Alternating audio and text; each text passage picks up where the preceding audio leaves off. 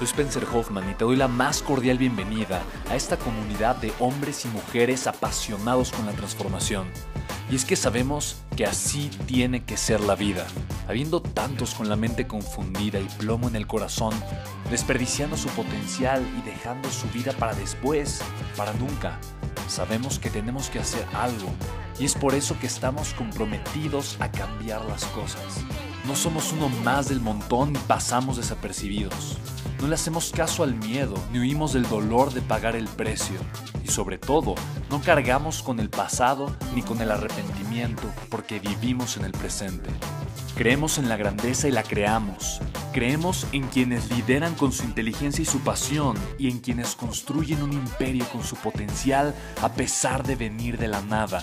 Aquellos que podemos llamar imprescindibles porque sabemos que ser uno de ellos es cambiar al mundo y dedicar la única vida que tenemos a construir un legado.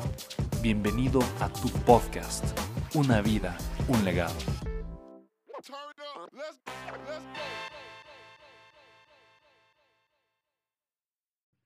Tantas veces en mi vida yo permití que alguien pusiera ingredientes en mi té. Que pusiera ingredientes tal vez con la mejor intención del mundo y que dentro de esos ingredientes eh, desvirtuara el propósito del té. Que dentro de esos ingredientes vinieran simplemente toxinas, emociones negativas o destructivas, ideas que de alguna forma, más que sumarle valor a mi vida, me alejaban, me alejaban de soñar, me alejaban de mi grandeza y me alejaban del camino. Solamente por amor y por cariño a esas personas. Yo permitía para no sentirme abandonado, que cualquiera pudiese simplemente echar cualquier cosa en mi té. Me encanta, me encanta. Cuida tu té. Y algo que, que, anoté, que anoté para mí fue algo muy hermoso que compartió Luis, es necesito encontrar más miel para comunicar. Para mí eso eh, es algo importante porque si ahora voy a cuidar mi té, voy a buscar de forma intencional tener miel para comunicar. Tener miel para comunicar no solamente es tener contenido para comunicar. Tener miel para comunicar es también saber comunicar ese contenido desde la emoción correcta, desde la perspectiva correcta. La miel es definitivamente el impacto que provocamos en otras personas, no solamente las palabras que decimos. Para mí, chicos, de verdad, aprender a vivir en congruencia, yo creo que es de las cosas más importantes que puedes hacer, porque la congruencia vale más que cualquier palabra que puedes decir, vale más tus resultados que cualquier otra cosa. Yo recuerdo que eh, a mí la educación financiera y los negocios me han gustado desde siempre, pero yo no me sentía con el permiso, yo no me sentía con el permiso para hablar de esos temas cuando yo comencé a compartir contenido en redes sociales porque yo sentía que todavía no tenía los resultados. En pocas palabras, quería sentirme congruente para poderme dar el permiso de comunicar. El día de hoy me doy cuenta de algo diferente. Me doy cuenta que, uno, la congruencia es una percepción, pero más que una percepción es la forma en la que yo me siento con el mensaje que yo estoy comunicando. Ahora, pregúntate, ¿puedes ser congruente con tu mensaje? Porque de alguna manera, si hablas de un resultado que no tienes, estarás siendo incongruente con tu mensaje. Pero ¿podrás ser congruente con un mensaje? La respuesta es obvia, claro que lo puedes hacer, porque independientemente de cuál sea el mensaje que tú quieres compartir, puedes compartir de tu experiencia, puedes compartir de lo que has logrado, sea mucho sea poco, o más importante todavía, puedes compartir de lo que has aprendido. Puedes ser congruente cuando dices, todavía no tengo estos resultados, pero estoy trabajando muy fuerte en adquirirlos. Y el aprendizaje más grande que he estado teniendo yo en este proceso ha sido A, B, C y D. Lo que he aprendido al dar estos pasos ha sido esto. Comparto información que me es relevante, información de fulano, sutano, perengano, que ha generado tal resultado haciendo esto y resueno con sus ideas, resueno con sus emociones. Tienes el permiso de ser tú, tienes el permiso de compartir y comparte desde la congruencia. Si te das cuenta, puedes compartir el mensaje que quieras. Puedes hablar de la información que quieras, puedes hablar del tema del principio de liderazgo, de educación financiera, desarrollo humano, de negocios, eh, del principio que a, ti te que, a ti te apasiona y que te gusta tanto, así como Luis cuando cita el autor de un libro, así cuando Amy menciona el podcast que está escuchando o el audiolibro que acaba de terminar, así tú también puedes ser congruente con tu mensaje, compartiendo información. Y te va a dar la misma autoridad que si lo estuvieses diciendo tú. Entonces, no es cuestión de que yo haya tenido ya todos los resultados, porque definitivamente somos una obra maestra sin terminar. Somos un lienzo que no ha terminado de pintarse, somos un bloque que no ha terminado de esculpirse y nunca va a terminar de esculpirse. De tal forma que siempre podrás sentirte poco congruente o siempre podrás sentirte con las herramientas para poder comunicar. Hay una analogía que pensé ahorita, justo que la recordé, eh, cuando Luis estaba compartiendo algo dentro del contenido que acabamos de estudiar, que me encanta y que quiero comunicarte, porque para mí fue algo muy duro la primera vez que yo me enfrenté con haters. No sé cómo tú te has sentido al respecto, no sé si ya te haya sucedido, pero créeme, créeme que me he topado con haters en distintas, dice Carolita, en distintas circunstancias, en distintos contextos. Me he topado, me he topado varias veces. Y yo sé que de repente ponen, ay, que te dé gusto porque están haciendo ruido. Yo te voy a confesar, a mí no me dio gusto la primera vez. De verdad, a mí me quitó el sueño, yo me sentía mal. Era como ese trago amargo, ese bocado que no pasa bien, ese, esa mancha en la boca del estómago. Yo me, yo me sentía mal, yo me sentía mal. Hasta que escuché esta breve narrativa y me dio la perspectiva correcta y lo entendí. La persona que te tira hate quiere ser relevante. Y la forma más fácil para ser relevante es destruyendo. En pocas palabras, si tú quieres construir el edificio más grande y más hermoso de tu ciudad, tienes dos opciones. Ponerte a construir el edificio más grande, tal cual hacerlo, contratar a los mejores arquitectos, ingenieros, hacer un proyecto financiero, recaudar capital y ponerte a sacar los permisos y construir el edificio más alto. O puedes destruir y tirar los edificios que son más altos. Entonces puedes tirar, tirar, tirar los otros para que entonces el tuyo quede como el más alto. Un hater es el que está tirando otros edificios porque de alguna forma quiere que el suyo sea más alto que el tuyo.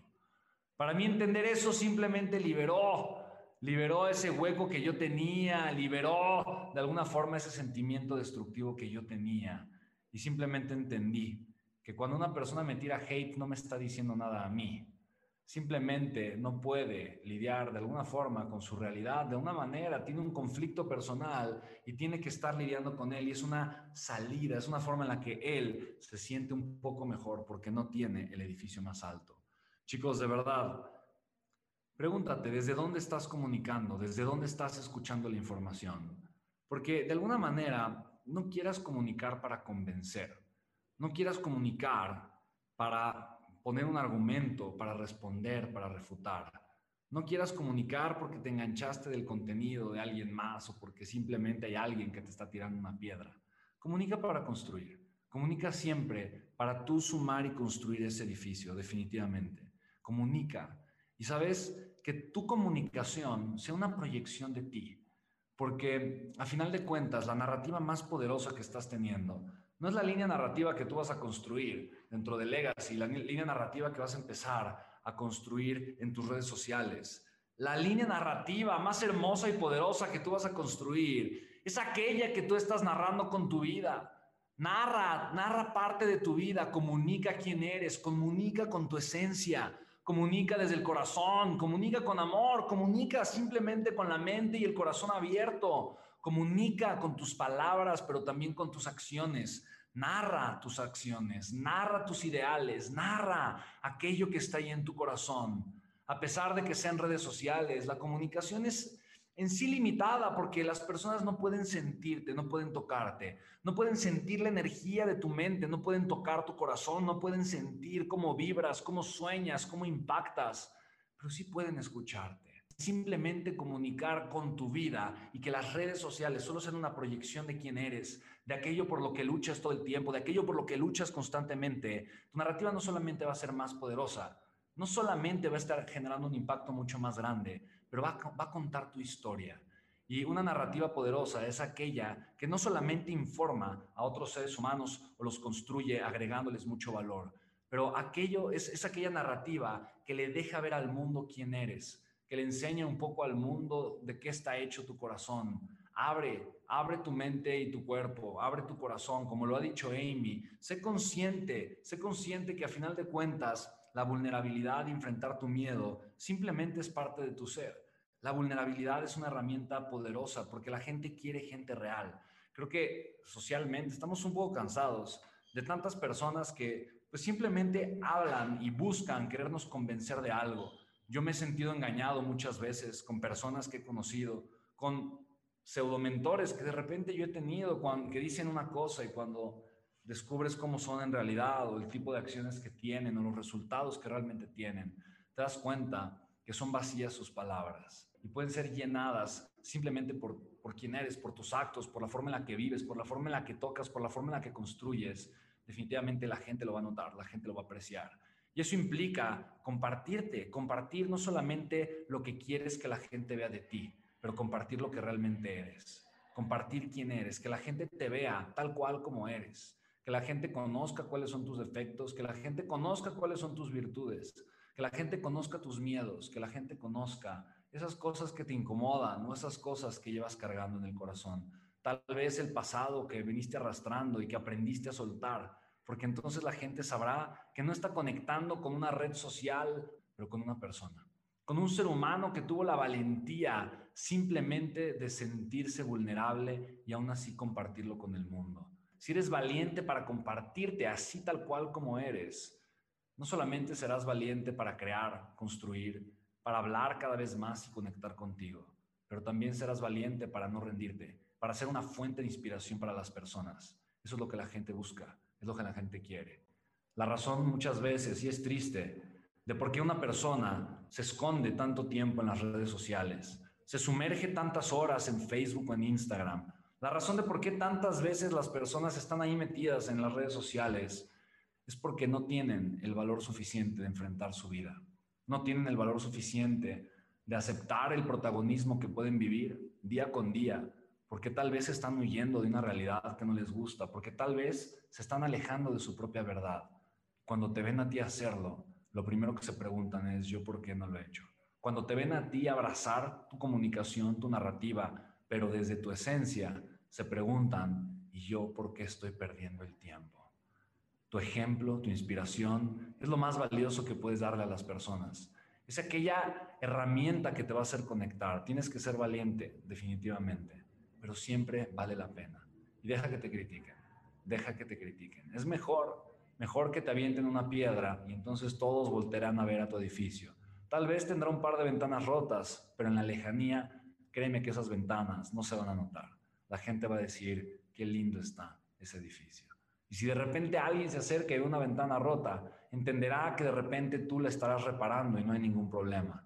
La gente no te critica por una ventana rota, te critica por lo alto que estás construyendo, te critica por la valentía que tuviste de simplemente crear algo y entonces sí, estarán hablando de ti, te estarán criticando, pero estarán hablando de un grande Estarán criticando, ¿por qué, ¿por qué no lo hizo de 60 pisos? Lo hizo solamente de 59. Y entonces alguien dentro de la conversación va a decir, bueno, son 59 pisos, 58 más que el tuyo. O sea, a final de cuentas, deja que te critiquen, porque la crítica también te está edificando. Solamente enfócate tú en construir con amor. Construye con amor, construye con pasión, construye con entereza, construye desde tu vulnerabilidad, construye desde el alma, construye con cada paso, construye con sed fervienta, pero construye simplemente con la conciencia de saber que lo mejor que te puede pasar en la vida es simplemente haber despertado y haber dicho, voy a dejar de ser un espectador y a partir de hoy me convierto en un constructor tú estás aquí y formas parte de esta hermosa familia, constructor de sueños, eres un constructor de fe, eres un constructor de esperanza, eres un constructor de valor y por eso eres un gran empresario, porque el empresario construye y lo hace siempre con el corazón en la mano, lo hace siempre con la visión de lo que aquello que yo estoy construyendo puede llegar a convertirse, no por el ego de decir, wow, cuánto he hecho, pero simplemente por la alegría de poder decir, cuánto he creado para los demás.